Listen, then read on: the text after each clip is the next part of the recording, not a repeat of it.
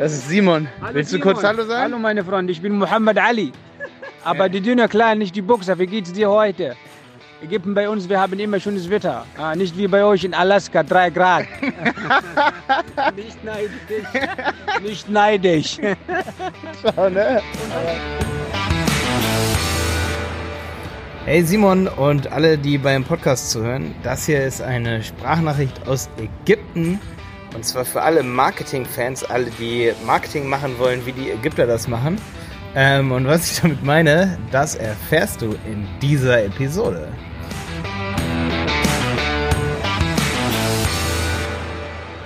Yo, heute ist Jenny auch mal dabei. Hallo.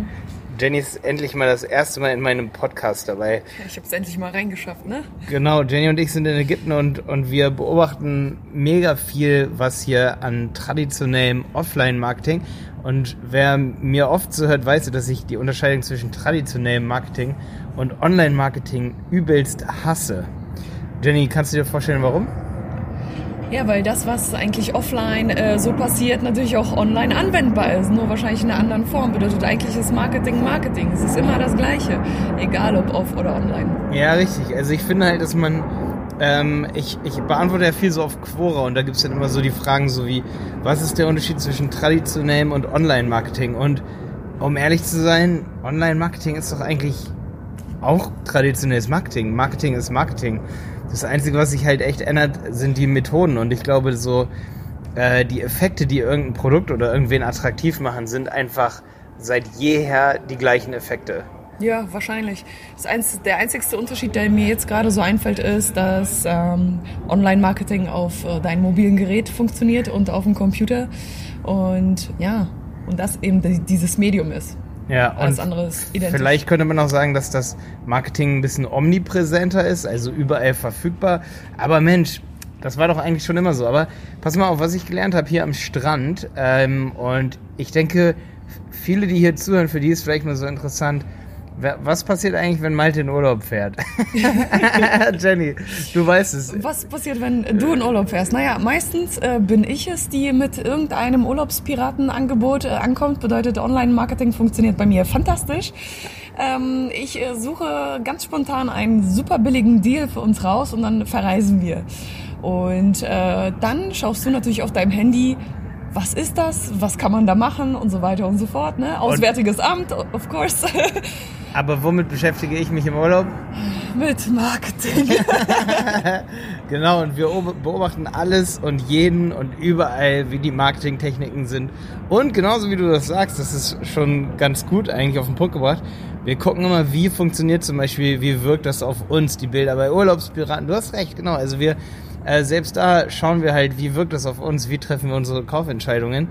Und vor allen Dingen auch, wenn es hier zum Beispiel so am Strand darum geht, dass man eine Quadtour bucht in die Wüste, dass man schnorcheln geht mit Delfinen, dass man zu den Pyramiden nach Gizeh fährt.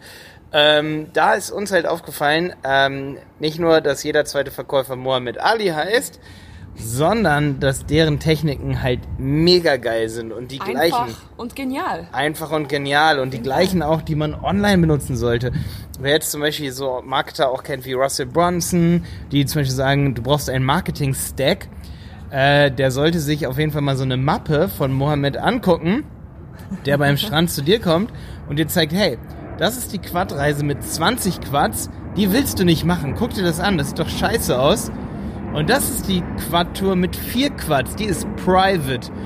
Und ähm, der hat ein richtiges Stack. Der nimmt dann die nächste Seite und zeigt dir die nächste Seite und sagt, die Quads sind alle neu. Dann kommt die nächste Seite, dort zeigt er dir, wie Leute Shisha rauchen. Dann zeigt er dir, also alles ist vorbereitet und alle, alle Vorurteile werden genommen. Also er weiß schon ganz genau und das ist wie ein äh, Versicherungsmakler eigentlich in, sag ich mal, bei uns in Deutschland, ähm, der sich eigentlich am besten vorbereitet auf sein Marketing und auch auf seinen Kundendirektverkauf, indem er alle Vorurteile seiner Kunden kennt, aufschreibt und immer die besten Lösungen dafür findet. Das, ähm, den Einstieg hast du allerdings doch vergessen. Und zwar, wenn man hier so am Strand liegt, ist es so, dass man am ersten Tag sich total belästigt fühlt. Man liegt so hier und denkt sich, oh Gott, jetzt kommt der erste Verkäufer, der will mir Schnorcheln verkaufen. Dann kommt der zweite, der will mir Quadtouren anbieten, der dritte will äh, Windsurfen und du lässt die Leute nicht mal zu Wort kommen. Du sagst nein, nein, danke, nein, nein, nein, ciao. Bist super genervt und einfach nur, willst einfach nur deine Ruhe, bist überfordert. Das Ding ist aber, dass du am zweiten Tag anfängst anders auf die Leute zu reagieren. Die gleichen Leute kommen nochmal zu dir und sagen, hallo, wie geht's dir? Ganz anderer Einstieg, obwohl es schon am ersten Tag der gute Einstieg war, nur du bist relaxter. Bist es schon gewöhnt.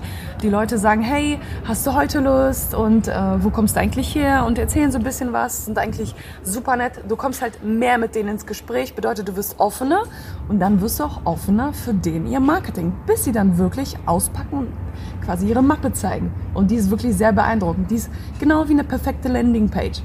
Es fängt an eben mit ähm, ja, der Einsicht, was bietet er an? Was ist alles inkludiert? Was ist die USP? Bedeutet, du hast zwei Möglichkeiten, zwei Preise. Einmal private und einmal mit einer großen Gruppe und dann hast du die Wahl. Und das Beste kommt zum Schluss, da wird gehandelt. Dann hast du aber auch ein begrenztes Angebot, quasi ein Countdown, weil er sagt, dieses Angebot gilt nur jetzt. Nur heute. Ja, Morgen Verknappung hat man auch. nicht. Stimmt, Verknappung hat man auch. Also ich glaube, das Beste, was man machen könnte, ist einfach mal ganz kurz Mohammed Ali zu Wort kommen zu lassen. Wir haben gehandelt viel zu viel, meine Freunde, aber letzter Preis 45 Euro. Ich kann nicht mehr Handel machen. 45, das passt nie. Leo. Aber du bist der Chef, also ja, ich bin Preis. der Chef. Der, der, der, kannst du nie mal unten 45 Euro wegen der privat. Plus die Kamelreiten zahlst du gar nichts. Und Wasserpfeifen rauchen, aber kein Haschisch. Und er gibt dich Tee trinken und du bloß Sonne untergangen. Okay, Alles für 45 Euro. Letzter Preis jetzt. Sag mal Bescheid, Lee. Ich warte auf die Sim und die Bescheid. Sag mal jetzt. Okay, ähm, ich hoffe, ihr habt jetzt gehört, ähm, wie gut Mohammed Ali eigentlich verkauft ähm, mit seinem klassischen Marketing, was eigentlich das gleiche wie online ist. Es ist Vertrauen bilden über mehrere Tage. Am Ende würden wir nur noch bei Mohammed eine Quadtour buchen, nirgendwo anders. Nee. Ähm, Also ich fand auch, er hat's verdient. Auf Genau. Jenny sagt, Jenny sagt am ersten Tag noch so, boah, die nerven mich und dann sagt er, sagt, sagt Jenny aber am dritten Tag, er hat's verdient für seine tolle Art und Weise. Also ihr seht schon, wie heftig Marketing das traditionell funktioniert, am Strand mit einer Mappe, eigentlich genau das gleiche ist, was online funktioniert. Und ähm, ja, jetzt kann man vielleicht mal noch mal so zwei, drei Sätze zu Ägypten äh, sagen. Ägypten ist ja neben den Kanaren und wir waren schon oft auf den Kanaren die einzige Möglichkeit, um ähm, unter fünf Stunden Flug richtig Sommerurlaub zu machen. Im Winter. Im Winter. Ähm, also es gibt übelst viele Vorteile, haben wir festgestellt über Ägypten. Als, ich, als wir hierher geflogen sind, haben wir uns viel durchgelesen und man kriegt manchmal dann so ein bisschen Schiss und denkt sich, hey, äh, vielleicht, sicher? vielleicht nächstes Mal doch wieder Kanaren. Aber wenn man dann hier ist, merkt man halt, krass, äh, sogar die Frauen dürfen hier seit 1925 Auto fahren. Ähm, und es ist es ist sicherlich auch, es gibt krasse Unterschiede ähm, in den Schichten, sage ich mal. Es gibt nur eine ganz krasse, reiche Schicht hier und äh, dann gibt es noch eine ganz krasse arme Schicht. Also der Mittelstand ist halt super klein. Das könnte halt ein kleines Problem sein, aber in, das gibt es halt in super, super vielen Ländern und das äh, ist auf jeden Fall, wenn man einmal hier war, merkt man halt, warum so viele hier hinfliegen, obwohl es oft so viele Gerüchte gibt. Also es ist mehr als sicher hier. Es ist auf jeden Fall ein Land, wo es wert ist, hinzufliegen. Ja. Auf jeden Fall. Also ich fühle mich sehr wohl hier. Ähm, muss man sagen, die Menschen sind alle sehr, sehr nett, sehr sympathisch. Äh, die Ägypter ähm, begegnen einem immer mit einem Lächeln, immer mit einem Hallo, alles gut. Das ist halt sehr, sehr nett, sehr zuvorkommend. Ja, auf jeden Fall. Die Mentalität ist sehr, sehr zuvorkommend hier, richtig.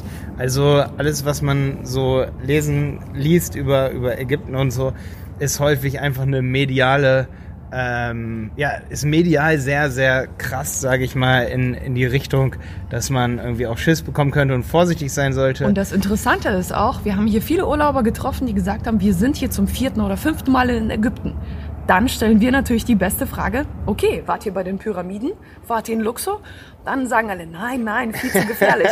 also bedeutet, auch wenn hier viele Reisende mehrmals im Jahr oder öfter herkommen, die haben immer noch dieses Denken im Kopf, dass es irgendwas gefährlich ist, obwohl sie dem Land eigentlich vertrauen. Bedeutet, die kommen dann halt nicht aus dem Hotel raus, was ziemlich schade ist, weil ich fliege morgen Ja, hier- auf jeden Fall nach Kairo. ja, ja, hier passiert halt, genau, wir fliegen morgen nach Kairo und man, man merkt aber auch so, dass hier eigentlich weniger passiert oder genauso viel wie jetzt, sage ich mal, in Deutschland, wo auch Dinge passieren können. Und ähm, ja, natürlich muss man in so einem Land äh, vorsichtig sein. Ist ja, ist ja überall so, wenn man unterwegs ist und es gibt viel Armut so.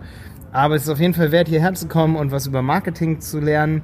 Ähm, es ist definitiv wert, weil ich glaube, in allen Urlaubsländern, in denen wir bisher so waren, habe ich nicht so ein, so ein geniales Stack gesehen. Nee. Wie von Mohammed. Also danke dafür. Schöne Grüße nach Ägypten. Aus äh, Ägypten? zu Mohammed. Nee, nee, nee. An, Ah. Nach Ägypten, falls ich die Folge irgendwann selber höre. zu Mohammed. Ja, ja. Also ich möchte jetzt, dass alle, die das hier hören, schöne Grüße an den verkaufsstarken Mohammed Ali senden. Haut rein. Ciao.